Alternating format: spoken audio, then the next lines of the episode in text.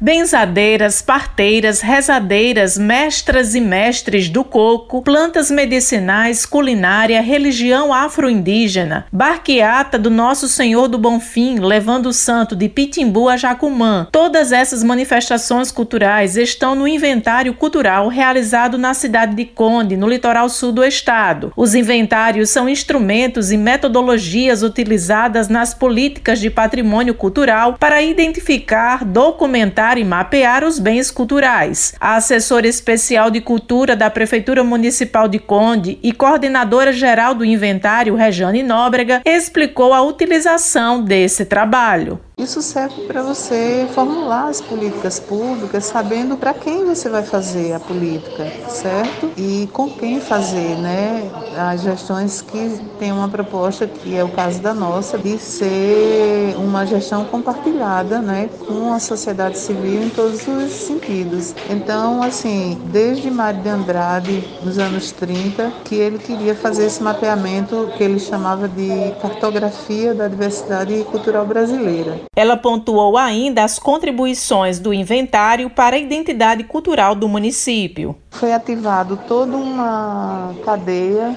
do setor cultural que estava, justamente por falta de políticas públicas, estava lá submersa. Então, na, na realidade, o que o inventário cultural também faz é dar visibilidade a essas pessoas, essas referências culturais. Então, por exemplo, a gente descobriu que tem muita casa de farinha lá no Conde. E como a gente encara a cultura num aspecto mais amplo do que só as cadeias produtivas da arte, né, tipo música, dança, etc e tal, a gente considera também é, que as casas de farinha, assim como as rezadeiras, né, que a gente foi identificando, fazem parte dessa visão ampliada da cultura. Josi Simão para a Rádio Tabajara, uma emissora da EPC, empresa paraibana de comunicação.